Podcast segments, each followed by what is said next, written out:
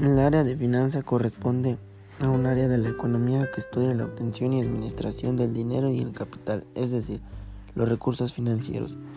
Estudia tanto la obtención de esos recursos, así como la inversión y el ahorro de los mismos. La principal función que tiene el departamento financiero es la de realizar las cancelaciones de las obligaciones económicas de la empresa, así como también la de gestionar las partidas de ingresos y gastos que pueda tener la compañía.